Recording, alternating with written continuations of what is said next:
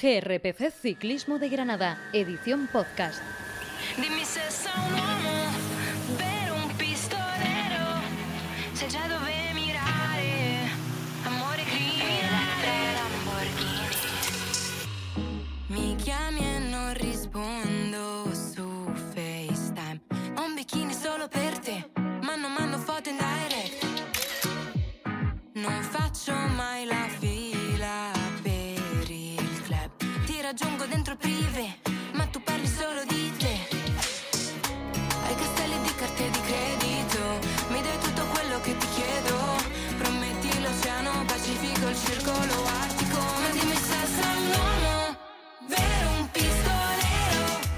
Hola, ¿qué tal? Bienvenidos al episodio 5 del especial Giro de Italia 2022 de GRPC Ciclismo de Granada.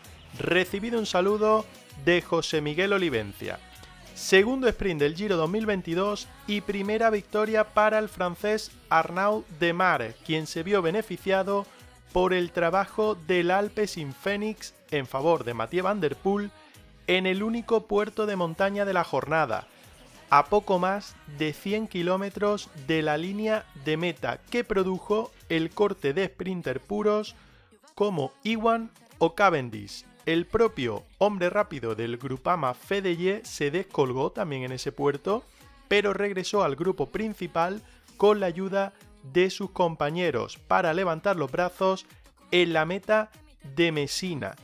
En cuanto a la general, sin novedades, Juan Pelópez sale de la isla de Sicilia como malla rosa y hasta el viernes no tendrá la primera gran prueba de fuego con una etapa que presentará más de 4.000 metros de desnivel pese a no ser catalogada como de alta montaña.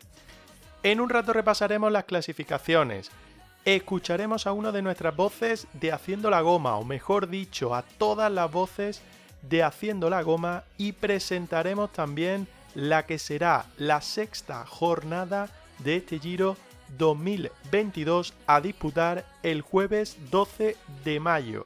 Además de mirar un poco más allá en la semana al tener hoy, como ya sabéis, un espacio un poco más amplio, de mayor tiempo, el habitual semanal de GRPC Ciclismo de Granada. Para todo ello, hoy sí saludo a través de Zoom Andrés Porcel con el que vuelvo a conectar como cada miércoles. Hola Andrés, ¿qué tal? Muy buenas. ¿Qué tal, Olivencia? Muy buenas. Oye, yo ya me estoy acostumbrando a esta intro, a esta música de introducción en los días de Giro en GRPC Ciclismo de Granada. Cualquiera diría que somos GRPC Ciclismo de Catania o algo por el estilo. La verdad es que estamos disfrutando de estas coberturas del, Giro, de la primera grande de la, temporada, eh, también interactuando, conectando con, con nuestros seguidores. Y ahora lo que nos falta es que el espectáculo vaya increciendo. Obviamente eso ya no depende de nosotros. Hasta ahora hemos visto un inicio de giro, podemos decir convencional, eh, no tampoco decepcionante, o yo no lo catalogaría como tal, pero bueno, es evidente que queda tanto desnivel, tú ya hablabas de esos eh, más de 4.000 metros el próximo viernes, quedan tantas etapas en las que deben ocurrir cosas, en las que se pueden probar emboscadas, que creo que estamos convencidos de que vamos a ver sorpresas, sobre todo porque ya se han producido algunas, ¿no? Como ese abandono de Miguel Ángel López que mencionábamos en los, en los diarios, en los programas diarios de seguimiento del Giro en GRPC Ciclismo de Granada, y que bueno, a muchos ya les ha roto un poquito las apuestas, ahí me incluyo incluso, ¿no? Yo, yo veía en el podio y eh, con tanta carrera por delante aún eh, habrá que, que, estar muy atentos a qué pueda ocurrir porque eh, sin duda este giro puede, puede tener un desenlace sorprendente, de eso creo que no nos cabe ninguna duda. Lleva razón en lo que a nosotros nos, no, no, nos manda y nos mueve. Es verdad que nos hemos visto muy beneficiados por esa malla rosa de Juanpe, pero es cierto también que el Giro de momento todavía no ha dado lo que debería. El Etna quedó en nada para los favoritos. La etapa de hoy ha vuelto a ser muy controlada, pese al movimiento de Alpecin Fenix por, eh, por dejar a los, sprint, a los sprinters puros fuera de carrera, que no le ha salido bien porque ha ganado en la línea de meta Arnaud de Mar, pero también que lo mejor está por llegar en esta primera semana, que solo estamos en la primera semana, y tanto viernes como domingo se presentan buenas jornadas para que se mueva un poquitín más la carrera. Pero bueno, que ahora tendremos tiempo de analizar todo lo que ha pasado, haciendo un breve repaso también a la jornada de hoy y lo que estará por llegar en lo que queda de primera semana y en el arranque de la segunda. Como en cada episodio, no queremos dejar pasar la oportunidad de recordaros las ventajas que tenemos para todos vosotros como ciclistas y cicloturistas en GRPC Ciclismo de Granada. Por ejemplo, en 4CIC, 10% de descuento en la compra online que realicéis en esa tienda online de 4cic.es con el código Ciclismo de Granada. Si nos salimos un poquito de la promoción propia que siempre tenemos con ese 10% de descuento, ojo y echarle un vistazo a ese pack especial Giro de Italia que han preparado los amigos de 4CIC en su tienda online con gafas, con calcetín y con guantes. En este caso el descuento ya viene aplicado y el precio es cerrado.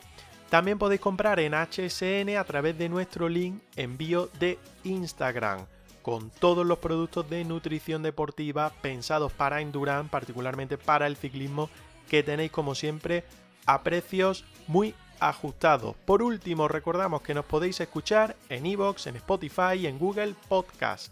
Cada noche, siempre que haya habido etapa del Giro, podréis disfrutar de un resumen especial del Giro 2022 en GRPC Ciclismo de Granada. Si os gusta lo que hacemos, seguidnos y si lo hacéis por iVoox, haceros fan desde 1,49 euros al mes. Tendréis cada mes contenido exclusivo. Un último esfuerzo que os pido.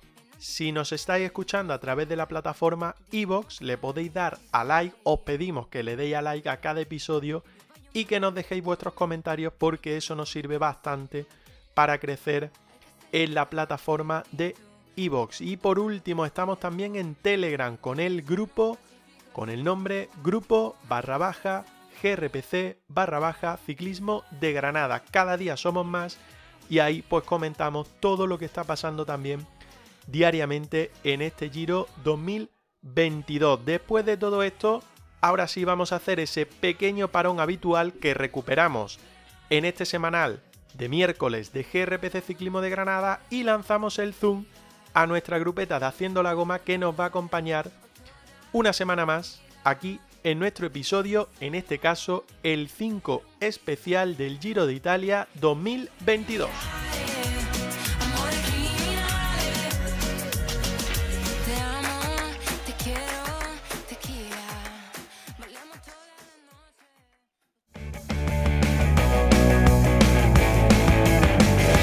Escúchanos en iVoox y Spotify. Síguenos en redes sociales. CRPC Ciclismo de Granada. En Instagram, Twitter y Facebook.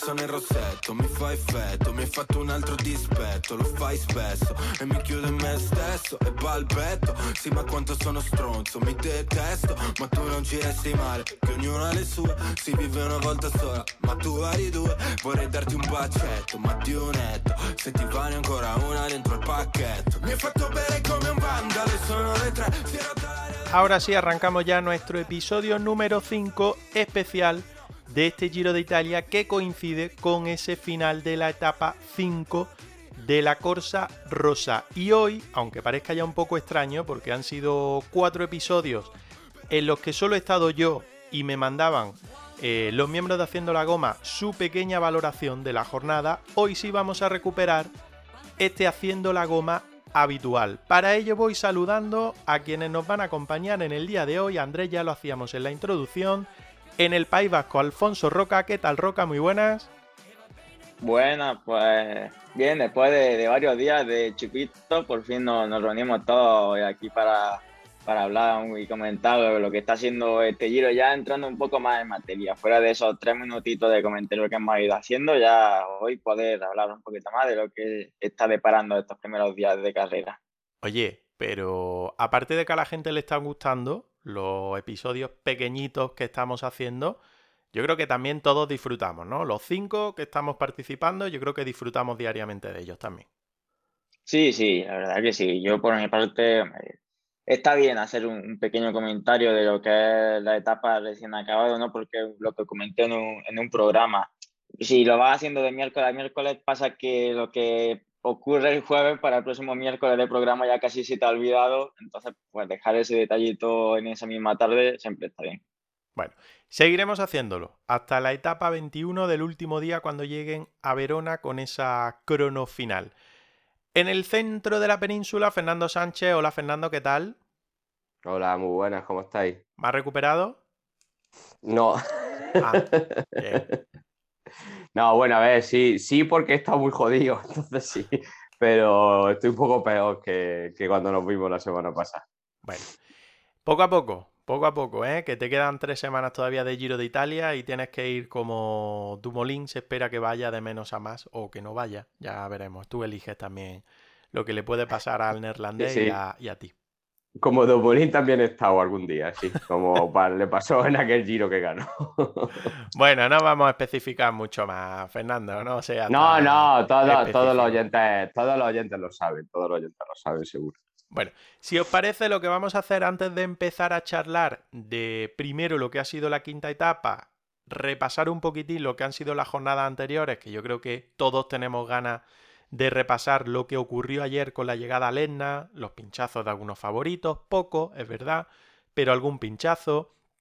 La malla rosa que porta Juan P. López, que lo tuvimos hace algunas semanas aquí en GRPC Ciclismo de Granada. Si os parece, repaso rápidamente, como hago cada día, lo que ha sido la jornada, es decir, clasificación de etapa, cómo están las clasificaciones principales, quién lidera esas clasificaciones secundarias y ya charlamos de lo que ha dado de sí, eh, ya el Giro 2022. Etapa 5. Entre Catania y Messina, 174 kilómetros que se ha decidido al sprint y que se ha llevado el ciclista francés Arnaud Demar por delante de Fernando Gaviria, que ha vuelto a ser segundo en un sprint, Giacomo Nixolo tercero, Davide Ballerini cuarto, Vinian Girmay quinto, Phil Bauhaus sexto, Alberto Dainese séptimo, Natel Tenfaction octavo, Ed- Edward Teuns noveno. Y Simone Consoni ha sido décimo. Llama la atención que un décimo ha sido el español José Joaquín Rojas del Movistar que se ha metido ahí en la lucha al sprint final. Clasificación general no ha sufrido variación con respecto a la que vimos o a la que eh, se quedó después de la jornada del martes en el Etna, es decir, que Juan Pedro López, Juan P. López, porta la malla rosa, la portará mañana jueves y esperemos que al menos hasta la jornada del viernes. Le sigue segundo clasificado Lenar Kamna a 39 segundos, tercero Rein Taramae a 58, cuarto Simon Jade a 1.42, quinto Mauri Van Sevenan a 1.47, sexto Vilko Kelderman a 1.55, séptimo Joao Almeida a 1.58, octavo Pello Bilbao a 2 minutos, mira que sí ha habido cambio porque Almeida ha sumado puntuación en un sprint y por lo tanto adelanta al ciclista español. Noveno Richie Por a 2.04 y décimo Román Bardet a 2.06 igualado a tiempo un décimo Richard Carapaz. En cuanto a clasificaciones, la Chiclamino ha sufrido variación después de la victoria de Arnaud Demar, que se ha vestido con esa malla quitándose la Mathieu Van Der Poel, que ha pasado de ser primero a ser cuarto, Vinian Girmay es segundo y Fernando Gaviria es tercero. Eh, la, ma la, azzurra del, mejor ciclista en la montaña sigue siendo para Lennart Kapna, seguido de Mirko Maestri y de Juanpe López, mientras que la malla bianca, mejor joven, Juanpe López, primero, Mauri Van Sevenan, que es quien la porta, segundo, y Joao Almeida es tercero.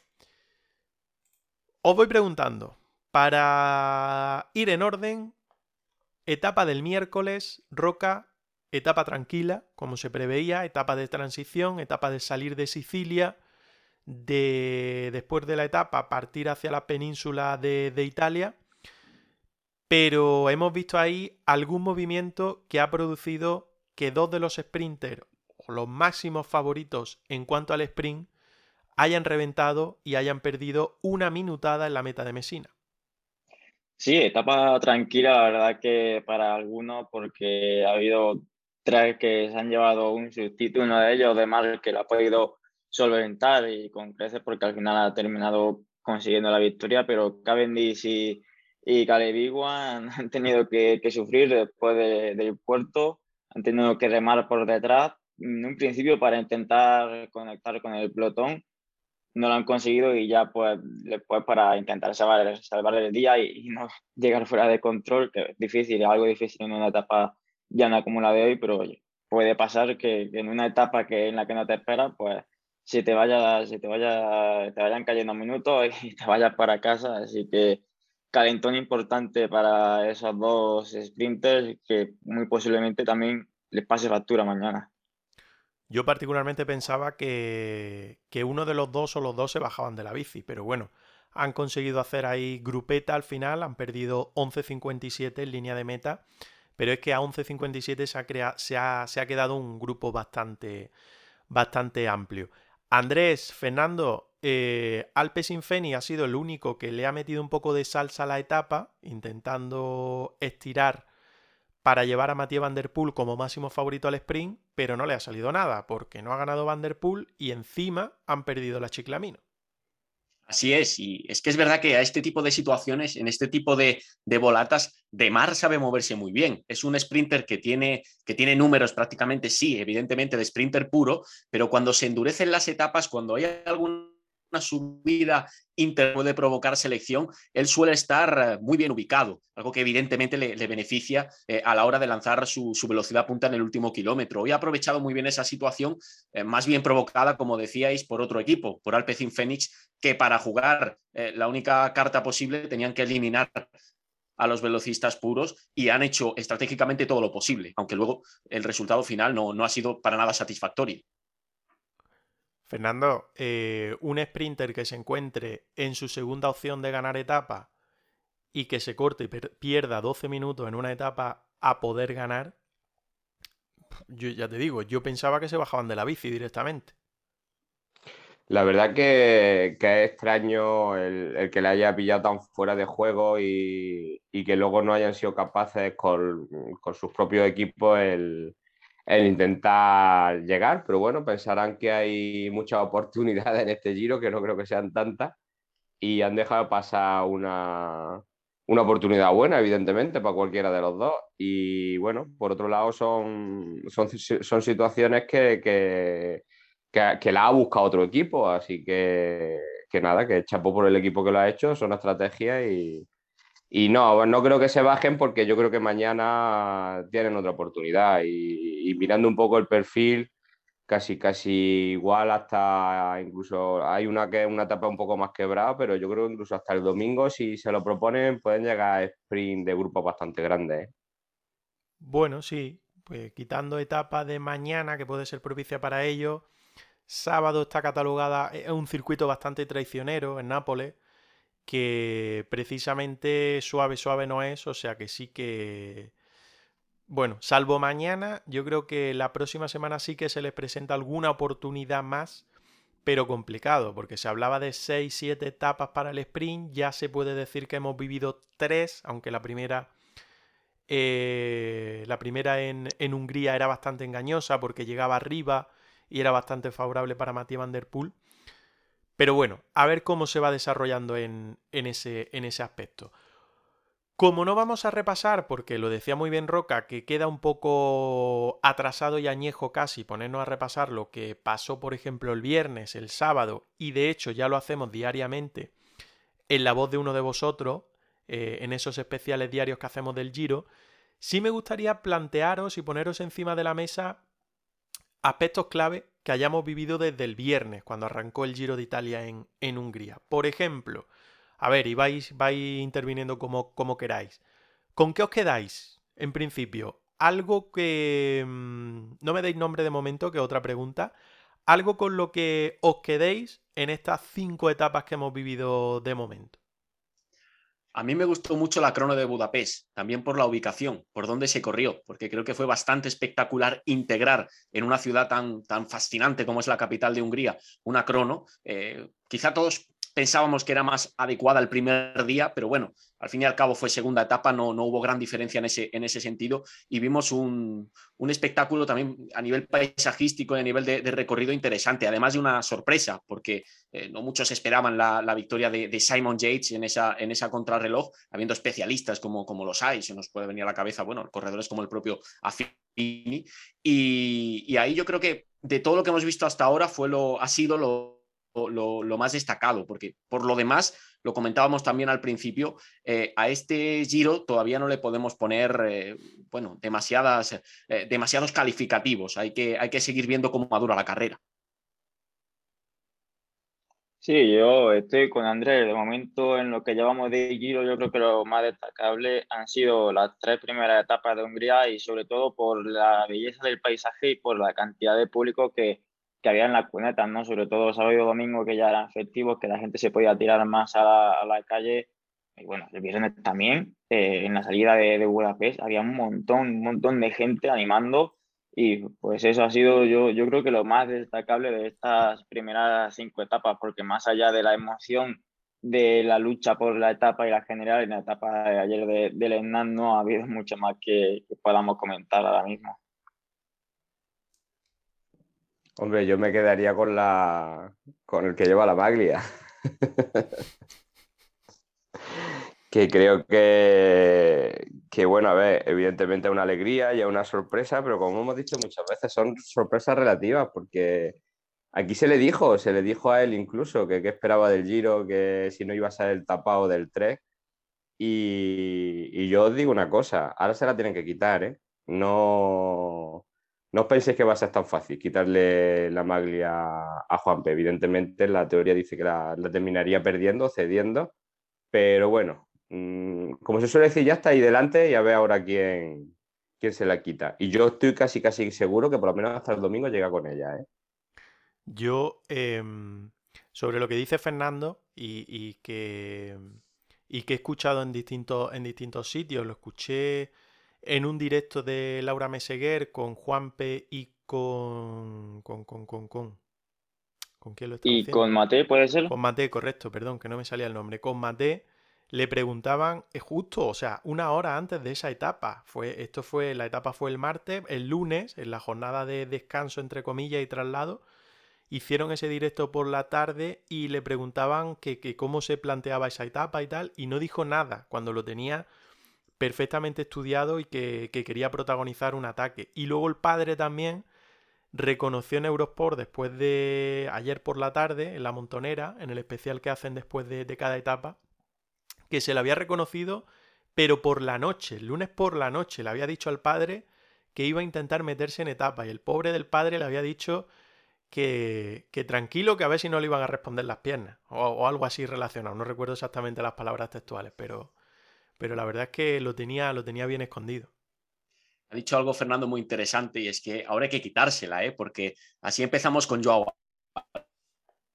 años nos parecía testimonial que el corredor por entonces en, en Quick Step vistiera maglia rosa, sí, sabíamos que tenía cualidades para luchar, eh, para moverse en la montaña, cualidades también en la crono, que podía ser un corredor interesante en clasificaciones generales, pero en ese giro nadie, le, nadie daba un duro por sus posibilidades de ser líder y fue líder durante mucho más tiempo del, que se preveía. Al final, eh, cada corredor es un mundo, cada ciclista tiene sus cualidades, pero a Juan P. López se le presuponen eh, también cualidades de ese tipo puede ser un corredor que haga cada vez mejores clasificaciones generales, ya lo demostró en la Vuelta Ciclista España de la año en este Giro de Italia, evidentemente ahora, además en un equipo fuerte como es el objetivo es eh, bajarle de ahí, la lógica dice que, acabará ocurriendo, pero cuanto más mayor será el, prestigio que le, le, va a dar a, esta carrera Juan P. López y a su trayectoria en esta carrera como debut eh, para, para el Sevilla.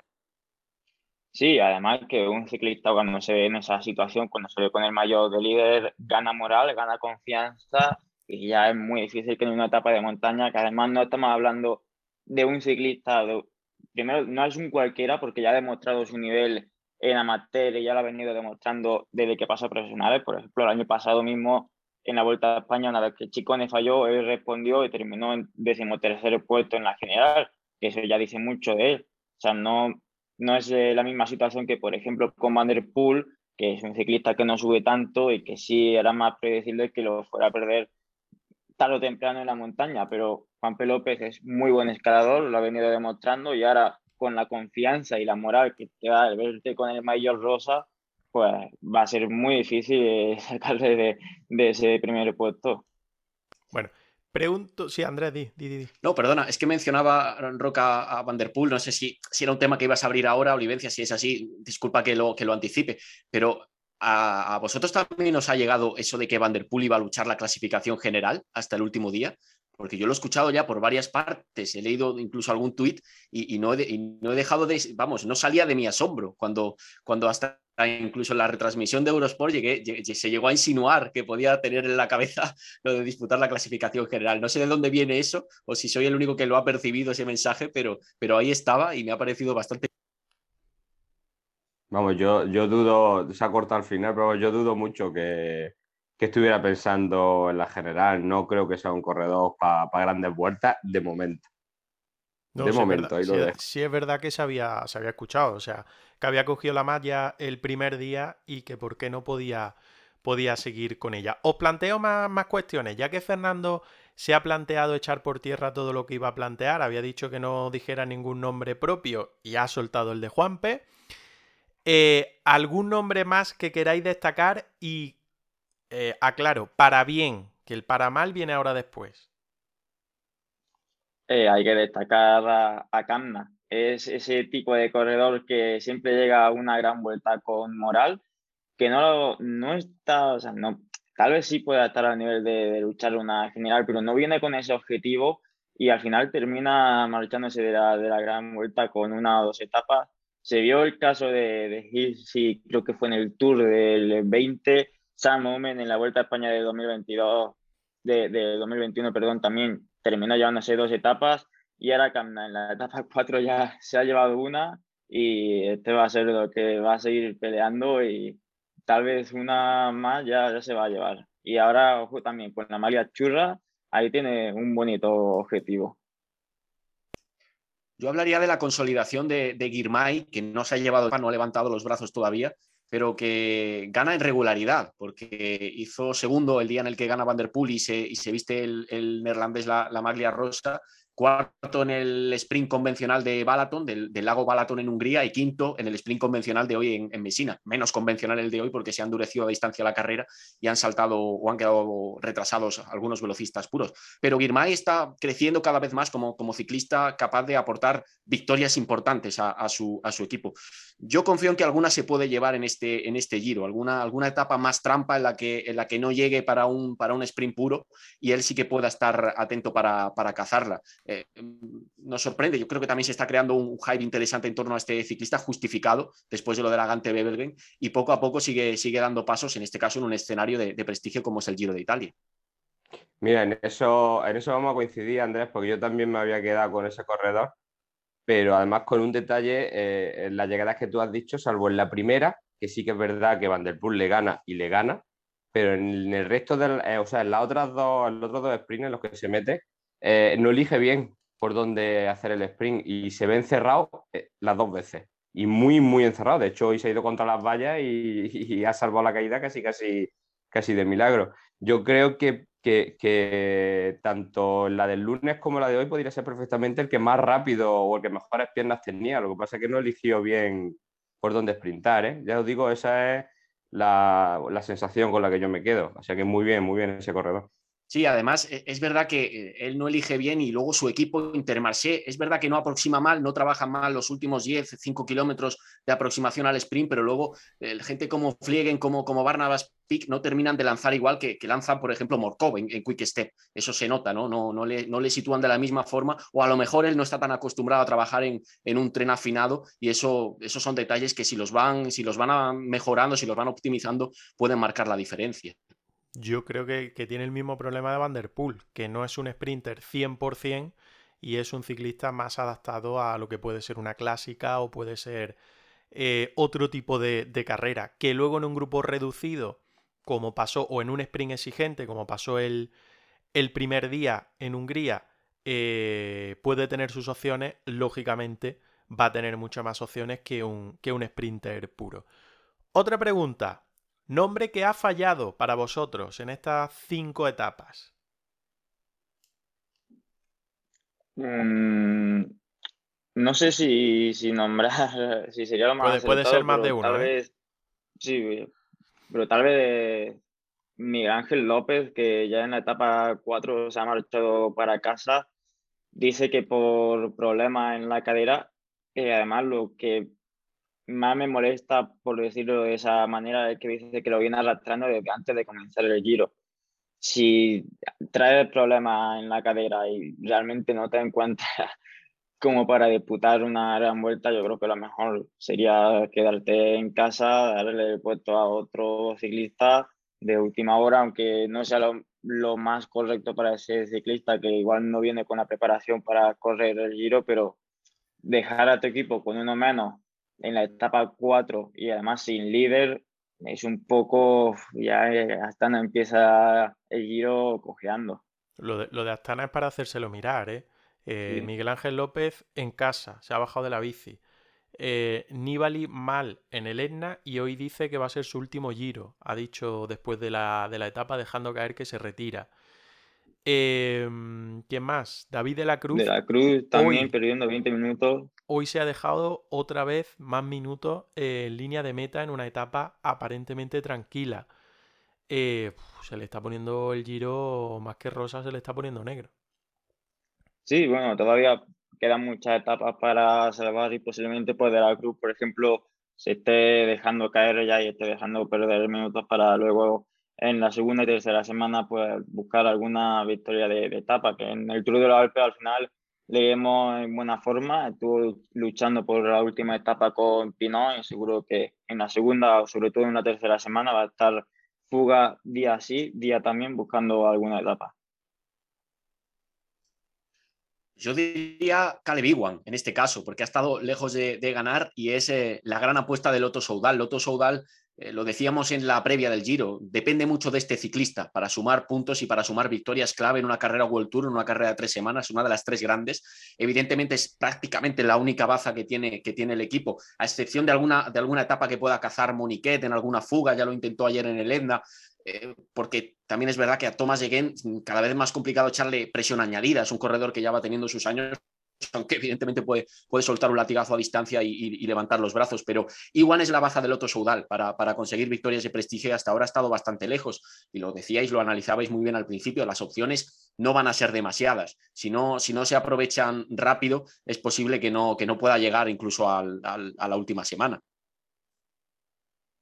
La verdad es que yo tengo que quedarme con los dos que habéis dicho, porque poco más, porque al fin y al cabo la gente que perdió ayer tiempo en el Etna, como pudo ser Nibali, no es una cosa que nos tenga que sorprender en exceso. Yo supongo que son gente que, bueno, van a ir pasando los días, perderían tiempo y buscarían su oportunidad en alguna etapa. En cambio, Miguel Ángel López, bueno, que sorpresa, ¿no? De un tío tan profesional que deje mal al equipo, ¿no? Qué cosa más rara. Y, y Caleb Iwan, pues, pues bueno, estoy con Andrés. La verdad que él no tuvo suerte el primer día que se fue al suelo. Se fue al suelo también por su culpa, las cosas, las cosas como son. Y, y creo que es alguien que tendría que haber estado algo más fino a la hora de, de, lo- de los sprints, porque oportunidades, como decís, no es que haya demasiadas. Y aunque hubiera muchísimas, no hay que dejarla, no hay que dejarla escapar. Y creo que Iwan ha, dejado escapar dos muy buenas y con la de hoy posiblemente tres. Así que, que yo me quedo con los dos que habéis dicho. Realmente no, no creo que haya mucho más con cinco etapas de giro. Bueno, está el nombre de Dumoulin, que ya lo dijimos antes también. Bueno, sí. Dumoulin nombre- sería, pues, es como, es como Nibali. Yo tampoco esperaba que Dumoulin estuviera para disputar nada. ¿eh? No, no una, no una sorpresa, me refiero. Está el nombre de Sosa, por ejemplo, que el- en la crono se dejó una minutada importante, aunque después no ha fallado y está todavía ahí, aunque a más de un minuto de, de los grandes favoritos como, como Jade. Pero bueno, dejando a un lado los nombres que ha fallado, esperanza del Giro 2022, algo que en estas cinco etapas, o un nombre, mejor dicho, que en estas cinco etapas os haya dicho, hey, que este puede estar ahí luchando por algo más, a lo mejor no por la malla rosa, pero sí por un podio, por ejemplo. Bueno, como no os lancéis ninguno, ya sabéis cuál es el mío. La Maglia Rosa actual. Yo era mi apuesta desde, desde hace tiempo de que le iba a hacer buen giro, ¿eh? Así que es mi apuesta. Evidente. Sí, al final Juanpe dentro del equipo tampoco que tenga una gran competencia. Chicone es un gran ciclista, ya lo hemos comentado, pero sí que es verdad que suele estar ahí en, en la grande vuelta, pero no tiene regularidad. Entonces, perfectamente Juanpe López le puede disputar el liderato dentro del equipo a, a Chicone y al final ser él en primera persona el que sabe los muebles a Trek y le saque una, un buen puesto en la general. Sí, yo pienso, en eso que está diciendo Alfonso, es que desde que lo tuvimos aquí en, Haciendo la Goma, que estuvimos hablando con él, mi sensación es que es uno de los tapados ¿eh? del Giro, como estáis diciendo, siempre, o sea, siempre, en los últimos años en la Vuelta a España, que es lo que ha corrido, es que lo ha hecho bastante bien y ha salvado bastante bien los muebles del tren. Entonces, digamos que es un corredor que estaba llamado a dar un paso más. Y ese paso más, pues, a ver cómo es de grande que es la, es la cuestión, que de momento ha sido muy grande y, a ver hasta dónde llega. Le estáis metiendo una presión. No, no, no, no, no. Madre mía, qué traje le estáis haciendo con la presión, ¿eh? Que no, que no es presión, joder. Si ya con lo que ha hecho ya se puede ir más contento que toda casa. Ah, si, si ahora lo que tiene que hacer es disfrutar de lo que ha conseguido. Pero que me refiero que, que, que yo tenía un feeling de que le iban a salir las cosas bien. Por eso no lo cogí en tropela. Fijaos que yo, por, decir otro nombre, porque yo creo que todos coincidimos en, lo que nos ilusiona que Juan sea, sea el líder del Giro de Italia después de la subida a Etna, pero por decir otro nombre, Andrés, no sabemos lo que te pasa hoy, pero llevas la conexión regular, ¿eh? No te escuchamos. Está, pisando el cable. Sí, sí, sí, Lleva, la, ha pisado ya por completo. Lleva desde el principio. No, no, no sé qué, tiene hoy, pero lleva desde, desde el principio. Y todavía no hemos nombrado al equipo. Hay otros nombres. Sí, sí, sí. Hay otros nombres por ahí que, yo creo que deberían de, de, resaltarse también porque lo hicieron muy bien en la primera, en la crono, en la segunda jornada, porque no cedieron demasiado tiempo en, Em, en, el Etna. Y son los casos, por ejemplo, de Aresman en el DSM, que tiene a otro compañero ahí mucho más veterano como es Bardet, que yo creo que lo puede, lo puede llevar bastante bien. Y aunque no tan joven, aunque va a luchar también lógicamente por esa malla blanca, Bianca Almeida está ahí también bien situado séptimo, aunque no se ha dejado ver demasiado. En el Etna, como a todos, pues no le dio prácticamente el aire. Y en la crono perdió un poquitín. Y uno algo más veterano, pero que yo creo que también tiene muy buena pinta, porque todo el Bora, ya lo habéis dicho, tiene muy buena pinta, no solo Lennart Kamna, que es Vilko Kelderman, que es otro tapadito que anda por ahí, que ya sabe lo que es estar eh, luchando por un, por un Giro de Italia y que yo creo que también lo puede, lo puede hacer bastante, bastante bien. Seguimos, esos son los que vosotros veis como esperanza. Pero Roca, ¿a dónde, hablando ya un poquito más de etapa y de la nueva semana, bueno, de la nueva semana, nueva semana porque tenemos el semanal hoy, lo que queda, la segunda mitad de esta primera semana del Giro, porque yo considero que esta es la primera semana del Giro todavía, ¿a qué se te van los ojos con respecto a etapas? Eh, bueno, en un momento que llegue a repasar la etapa que tenemos por delante, hemos pasado la etapa de, Messina y bueno, eh, tenemos la, la etapa de, final en Blockhouse. Que tiene, yo diría que tiene un poquito más de dureza que, que la de Lena. También la etapa 7, la de Potenza, es bonita y es propicia para que no haya un, un equipo que controle tanto la, la carrera eh, en su vida como pasó con, con Ineos en el Etna, que prácticamente bloqueó la carrera tirando fortísimo, pero luego la etapa de Blockhouse yo también espero mucho de esa etapa, sobre todo espero que no defraude eh, dentro de la lucha de, de, la general como defraudó en el Etna, que no hubo nadie que se movió únicamente Carapaz en los últimos 100 metros para sacar la, increíble cantidad de cero segundos a sus rivales. Fernando, aparte de, esa etapa del Blockhouse, que será el domingo, hay otra que está muy marcada, que todo el mundo está empezando a hablar, que es la del viernes, con final en Potenza, que tiene más de 4.000 metros de desnivel acumulados, que es un constante rompepiernas muy tradicional del Giro de Italia y que también hemos copiado ahora aquí en la vuelta en los últimos años y que puede ser una jornada, creo además que tú la destacaste como una, una de las principales etapas, ¿no? ¿Puede ser? ¿En la previa del Giro? Sí. Yo dije que todas las semanas había una etapa de ese tipo y esta semana pues a la de la de Potenza, como tú dices. La potencia. Y potencia. y sí, eso es lo que van a necesitar los, los corredores, potencia. no, a ver, no hay grandes puertos en, en ese día, pero como estáis diciendo, es subir y bajar constantemente. Y al final la dureza de la etapa sí es muy sencillo, si es ver el desnivel acumulado.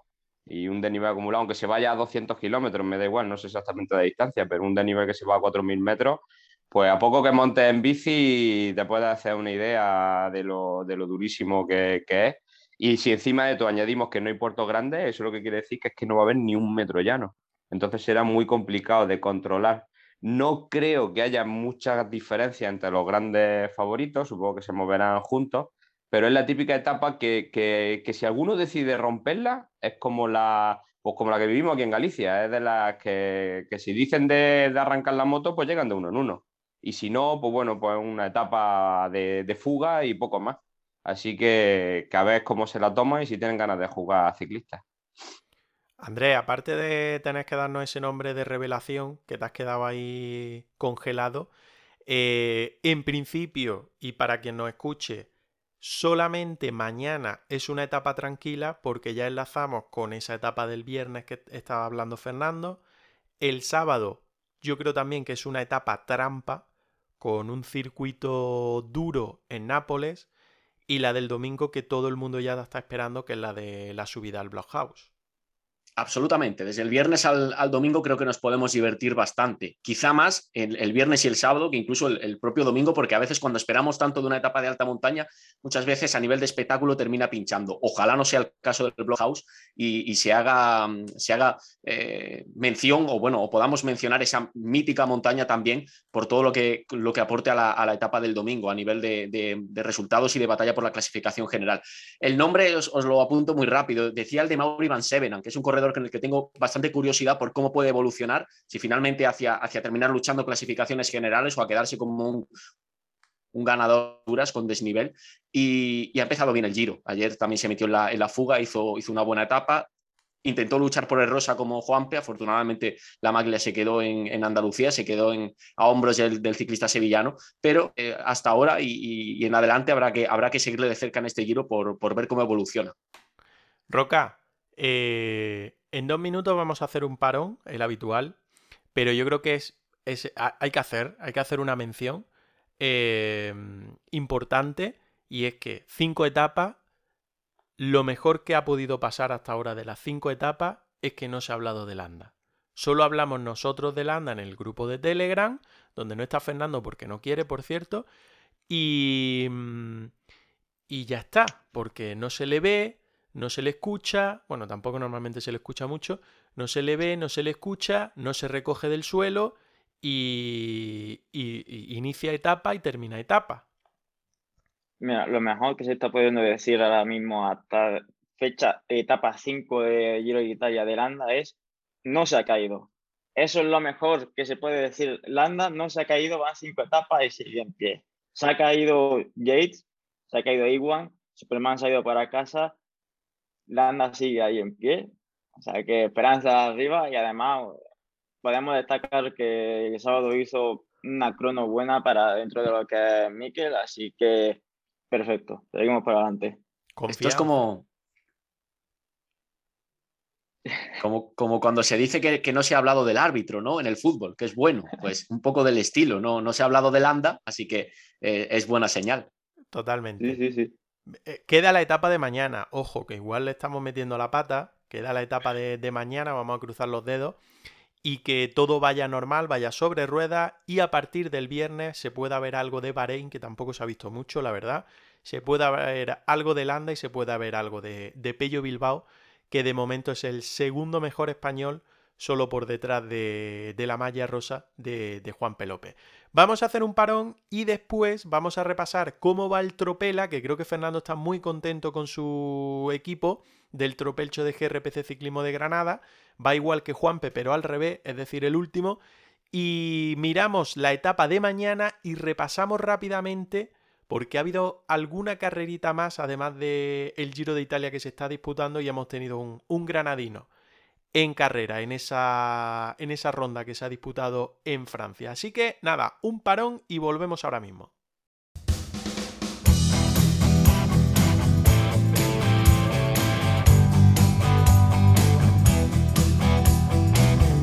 Estás escuchando el podcast de GRPC, Ciclismo de Granada.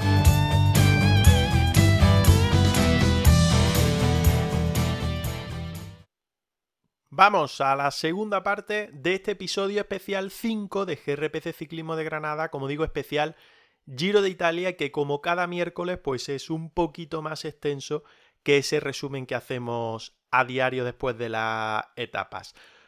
Antes de pasar a lo de Tropela que comentaba justo antes del parón, ¿queréis resaltar algo más de lo que se ha vivido hasta ahora en el Giro de Italia? Que no os haya preguntado sobre eh, lo que más os ha llamado la atención, sobre etapas, sobre ciclistas destacados. ¿Algo más que queráis destacar? Yo la verdad es que por mi parte no, no hay mucho más que destacar. Han sido cinco días, se puede decir, bastante tranquilos. Aparte del sprint picando para arriba del primer día y la lucha ayer por la etapa en la fuga, realmente no, no ha pasado nada más. Sprint es muy limpio, por suerte sin montonera y, ayer pues bastante calma dentro de los favoritos de la general. Cuatro abandonos solo, ¿eh? En el, en el Giro en cinco días no está nada mal, que luego eh, habitualmente se destaca que, que si hay montonera, abandonos, caídas, enfermedades, ahora mismo solo cuatro abandonos, que no está, como digo, nada más. Sí, todos ellos, sobre todo de especial peso, porque el de, el de López, evidentemente, un candidato, o el único gran candidato de Astana para la clasificación general, y en Bahrein Tratnik, que es un corredor con el que puedes jugar estratégicamente muy bien. Es un ciclista que se mueve de maravilla también a distancia, se puede meter en fugas bidón en todo tipo de, situaciones y desafortunadamente después de esa caída que tuvo se ha tenido que, marchar eh, para casa, pero que no haya muchos más. Ojalá sea un giro limpio en ese aspecto y, los abandonos no, no destaquen ni, ni, se conviertan en noticia de aquí a, lo que queda de carrera. ¿Y con el tropela qué hacemos? Porque ya se están destacando algunos en la clasificación general con solo cinco etapas y otros nos vamos hundiendo en el pozo, Fernando. No hablo por ti solo, eh, hablo por mí también. Ay, espera. Verás, que nos marea. Que con mareo. Que yo qué sé, yo el tropela no lo entiendo. No lo entiendo desde el año pasado, pues tampoco lo entiendo, ¿eh? No, no, a ver, no, no, no, no escogí, no escogí demasiado bien. Y había sprints, que igual se me va al suelo, etcétera, etcétera, pues, pues nada, pues así me va. Bueno, pues ahora mismo la clasificación la encabeza eh, el mismo que la lideraba ayer, es decir, no ha habido cambio en ese aspecto. Hugo Pérez Villegas, 1801. Eh, puntos los que ha sumado. Segundo Jorge Collado, 1632. Tercero José María Villegas, 1597.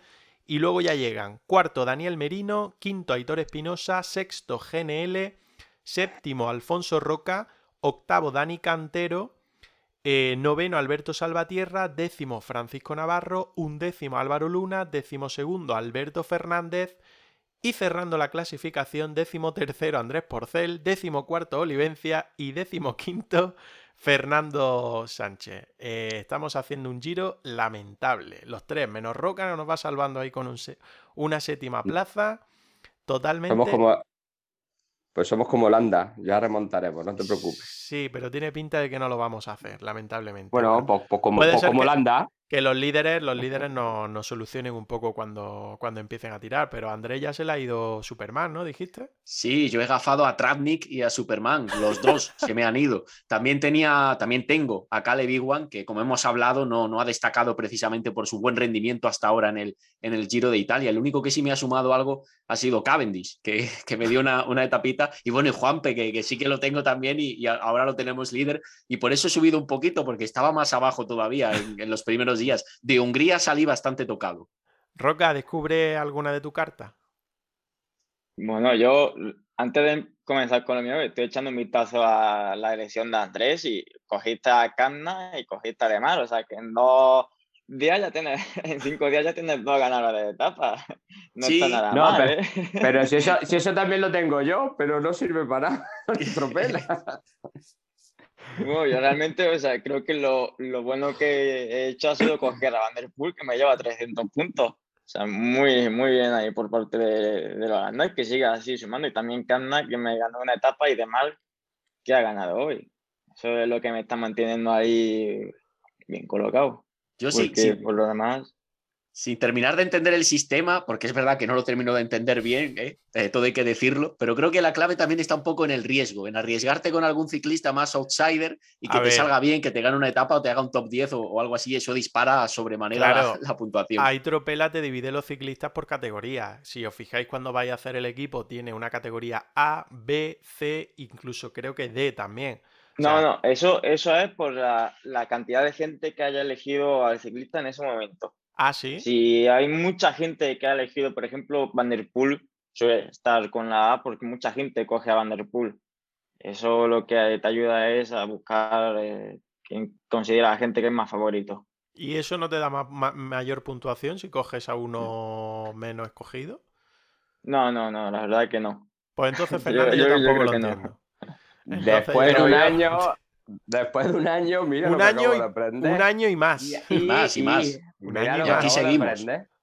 Sí, Un año sí, y más. Aquí la, la clave realmente en el Tropela es hacer una buena elección en la categoría de otros. Por ejemplo, Juan P. López, Mm. creo que estaba en otros, y Sí. fíjate, ahí tienes ya dentro de esos cinco que eliges, y además que lo han elegido solamente un 6% del el total de, de participantes, Buah. pues ahí tienes ya, creo que son 150 puntos por victoria de etapa, que- o eh, por victoria de etapa, no, por segundo, y por liderato, que poca gente está consiguiendo.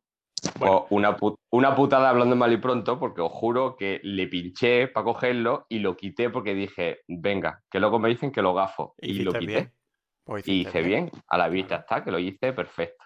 Hiciste bien. Sexta etapa del Giro de Italia 2022. Mañana jueves 12 de mayo. 192 kilómetros con un desnivel de 900 metros que va a unir Palmi y Escalea. Lo que es lo mismo la primera etapa en la península de Italia. En el sur, pero la primera etapa en la península italiana. Etapa, como ya habíamos dicho, prácticamente llana, no llega ni a los 1000 metros de desnivel, que solo va a tener un puerto de montaña en el kilómetro 34 de cuarta categoría. Esperemos que el Alpe sin ahí no meta suficiente ritmo, que dejen alguna escapada que tenga mayor kilometraje que la que ha tenido hoy. Y todo hace indicar que en Escalea pues se volverán a jugar al sprint los principales sprinters a ver quién se lleva la etapa en la que será pues la tercera jornada que se decidirá de esta manera sin tener en cuenta aquella primera en la que ganó Mathieu Van Der Poel. A ver, una porrita rápida para mañana. ¿Quién gana de los sprinters? Yo, antes de comenzar con la porra, voy a destacar ahora que has dicho escapada y que nadie nos habíamos acordado. Tajani y Vais están haciendo Oh, poco increíble. en el pelotón. Increíble, parece que van de la mano los dos, ¿eh? Van Sí, de la sí, sí. mano los dos, o sea, es increíble. Se han metido tres días, ¿no? Tres días ya, Sí, yo. sí, tres días. Encima el primer día se fueron ellos solos, que yo creo que incluso se sorprendieron cuando salieron. Se vieron solos, miraron para atrás como diciendo, oye, nadie, nadie más viene. Bueno, pues para adelante. Y llevan ya tres días de fuga, yo no sé cuántos kilómetros. No sé si es que lo habrán echado del pelotón, habrán dicho, mira, vosotros iros por delante porque no es normal lo de los italianos. Venga, la porra. Mañana, sprinter, ¿quién gana? Fernando, yo sé quién Igual- que decir. Igual. No, claro, pues si has dicho que Girmay, que es tuyo, es tuyo, Girmay. Ya, no, no, no, yo no lo tengo en tropela, Guillermo. No, ya, Que pero lo has dicho que- antes. Sí, sí, que, que- que merece una victoria y que, y que seguramente ahora puede ganar, pero yo tengo que tirar por los míos, o Iguano o Cavendish, que son los que tengo en el tropela. Yo Venga, tengo que subir en el tropela, de, por, por delante dicho. de ti. Por Andrés, delante de ti, por lo menos. Yo voy a decir Nicholo. No ha habido victoria italiana, si no me equivoco, ¿no? No la ha habido todavía No. en, el, en el Giro de Italia, cosa que nos, que nos extraña porque los italianos parecen activar un, un clic especial en esta carrera y suelen, y suelen ganar bastantes parciales. Así que confío en que el, el que fuera campeón italiano, el ciclista ahora de Israel Premier Tech, pueda dar en esa volata el, el primer triunfo a, a Italia. En un día en el que entran ya en Regio di Calabria, como decías, ya entran en la, en la península itálica, eh, pasan de Sicilia a Calabria, pasajísticamente nos puede sonar bastante a Todavía lo que estamos viendo en el Giro, porque existen ciertas similitudes geográficas. Y yo voy a optar por el ganador de la etapa de hoy, por Demar. La verdad que el, el, el treno de, de, Grupama se está viendo que está trabajando bastante bien, al contrario que el de Loto, que falló un poco en la etapa de, del domingo, pero sí que es verdad que el domingo, pues eso, Cavendish estuvo, fue muy superior y, y Demar no pudo con él, pero confío en el, en el francés que hubiera cogido la Chiclamino puede tener un puntito más de moral tanto él como el equipo y yo digo que repite. Vale, pues yo digo Cavendish, que tengo que ser fiel a mis colores y le daré, le daré la apuesta a él. Así hemos dicho, uno cada uno de, de nosotros. Cerramos. ¿Te has dado cuenta, Olivencia, que te hemos dejado a Cavendish? Para claro. que lo digas tú. Claro. Eh, decía que cerramos lo que es el Giro de Italia y vamos a permitirnos el destacar alguna carrera o mejor dicho, la carrera que finalizó hace unos días y que centró la atención la pasada semana, como eran los cuatro días de Dunkerque, donde además teníamos a un ciclista granadino, Juan Antonio Chupe López Cózar, que corrió en las filas del Burgos BH. Lamentablemente se bajó de la bici en la etapa 5, en esa etapa entre Rubé y Cassel, por lo tanto no pudo completar las seis jornadas de estos cuatro días de Dunkerque. La clasificación general de esta carrera se la llevó Philippe Gilbert del Loto Soudal, seguido en el podio por Oliver Nyssen a 4 segundos y Jack Stewart a 5 segundos. Eh, hacía un montón que no ganaba Gilbert, ¿no? Aparte creo que se ha llevado dos etapas y la general, ¿no? Si no recuerdo mal. Eso es, pues no ganaba desde su vuelta ciclista a España con, Quick Step, la última, antes de fichar por Loto Soudal, que ganó una etapa, no sé si fue en Toledo, corregidme si, si me equivoco, no sé si fue esa la, última, que, la última victoria que tenía en su, en su bolsillo, pero nos sorprendió porque ya parecía que no tenía casi imposible volver a, a triunfar antes de, de su retirada y, y, lo ha logrado en una carrera, bueno, que evidentemente no es de la primerísima línea, pero que, que siempre es interesante también a nivel de recorrido creo que fue la etapa de Bilbao, la del vivero, ¿no? Que le ganó precisamente a Barceló y a Aramburu, que empezaban a mostrar muy buen nivel, y, pero bueno, se enfrentaban a un Philippe Gilbert que por aquel entonces pues estaba en un estado de forma que poco se podía hacer ahí. Por aquel entonces que creo que ganó tres etapas en aquella vuelta, ¿eh? Porque creo que en Guadalajara, que estaba lloviendo en directo, también fue el que ganó la etapa aquella de tantísimo viento. Que se voló, creo que fue él también el que ganó. Sí, sí. Pues en, ganó por lo menos tres. Ese exacto. Año. En un año que venía de ganar eh, Amstel y París-Roubaix también. Sí. Así que absolutamente 2000, demoledor.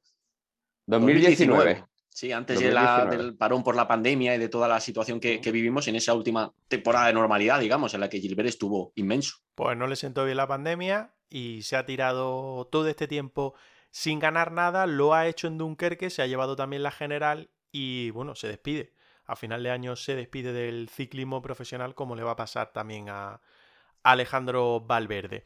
Decía que estaba en esta carrera, ha estado el chupe y tenemos que actualizar lógicamente la clasificación del trofeo regularidad 2022 4 CIC Ciclismo de Granada.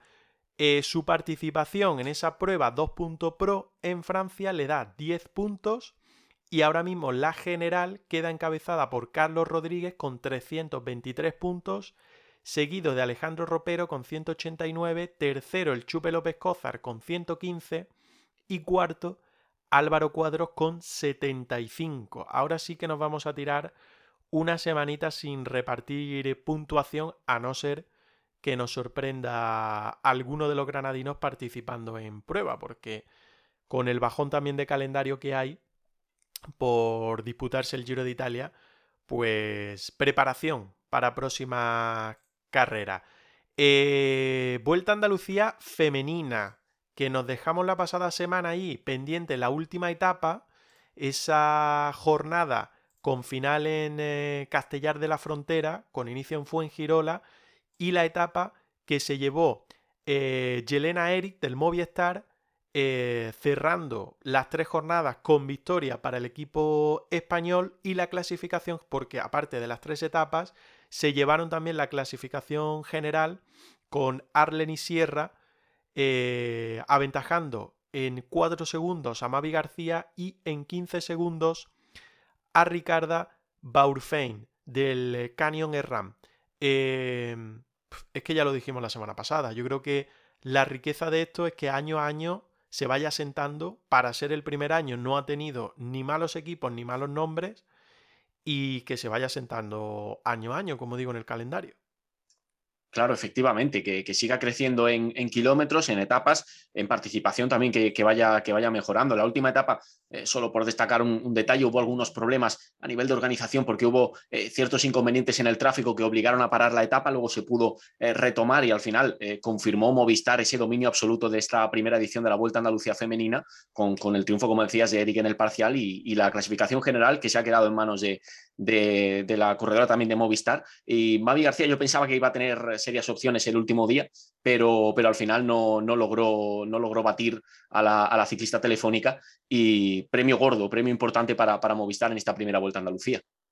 Y Roca, lo que hemos tenido también es ciclismo élite sub-23, en este caso Copa de España, con la clásica de Pascua, la ruta Chacobea, que se celebró el pasado fin de semana, el 7 de mayo, el sábado, y que tuvo en Sergio Jiménez a uno de los hombres, bueno, de los nombres importantes de la prueba, porque se metió en fuga y se llevó todas las clasificaciones, exceptuando la, o sea, la general, la, etapa de la general, digamos, de esa, de esa prueba de clásica de Pascua.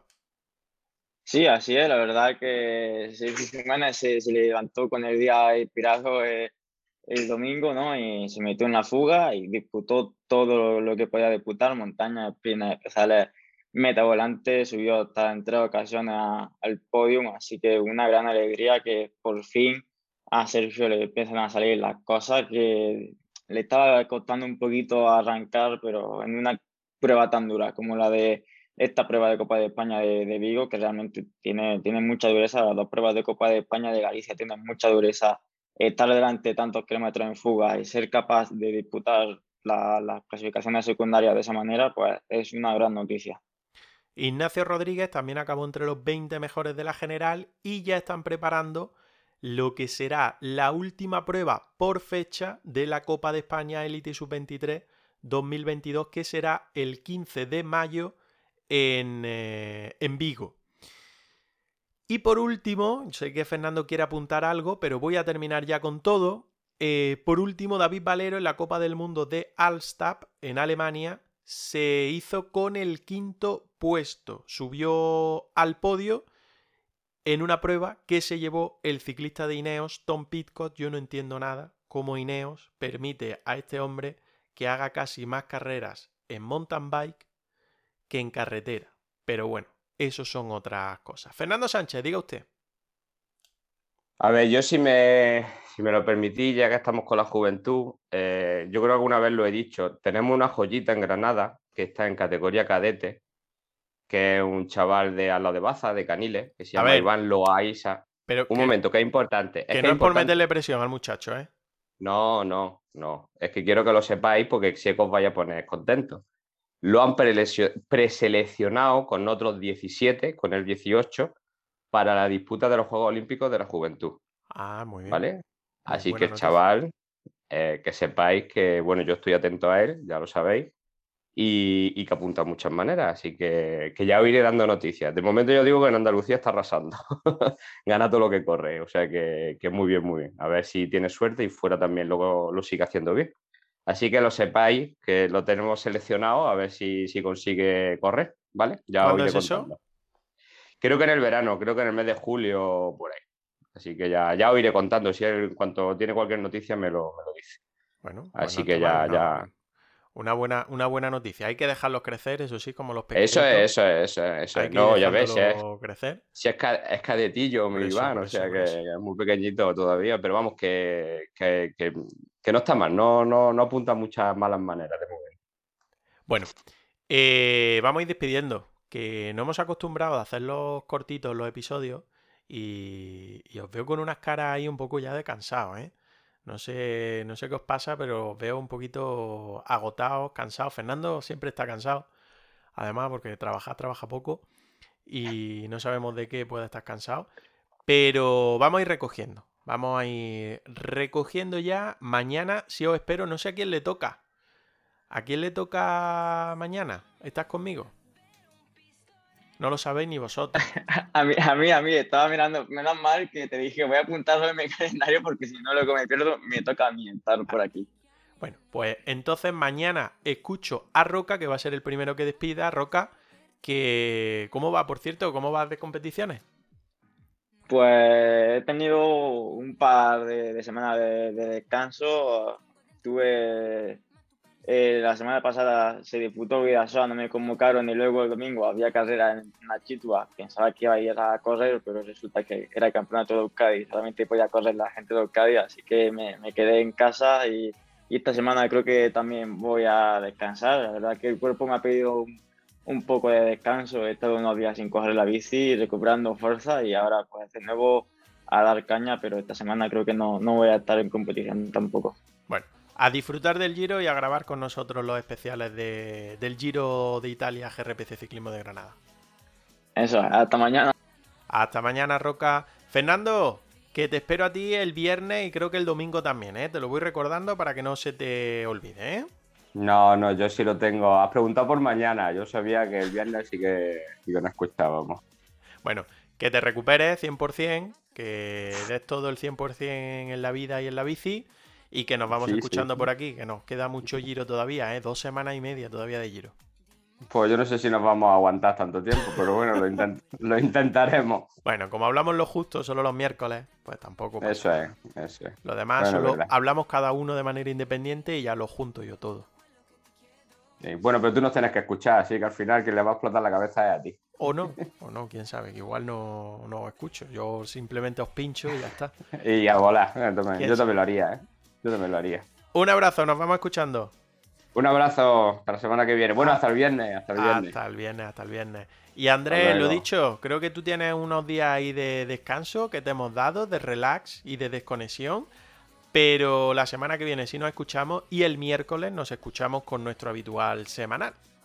Por supuesto que sí. De hecho, a la, a la, vuelta justo de la segunda jornada de descanso del, del, Giro estaremos ahí con el, con el comentario y el miércoles, por supuesto, al igual que hoy, nos juntaremos todos para seguir analizando el Giro de Italia. Ojalá podamos hablar eh, de muchas más cosas también a nivel de, de, espectáculo y que hayan, que hayan ocurrido muchas cosas interesantes de aquí, de aquí a la próxima semana. A ver quién gana la porra de mañana, ya que la de el podio que la voy repasando de vez en cuando, creo que nos vamos a equivocar prácticamente todos. De momento no acertamos ninguno.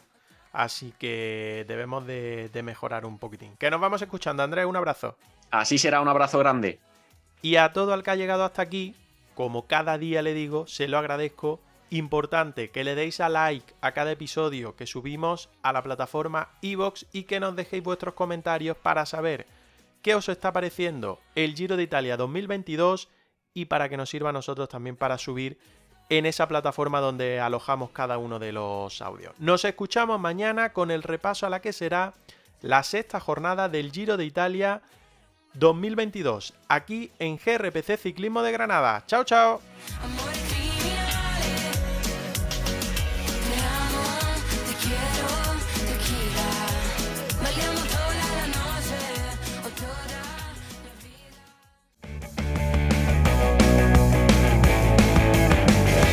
Escúchanos en iVoox y Spotify. Síguenos en redes sociales. CRPC Ciclismo de Granada. En Instagram, Twitter y Facebook.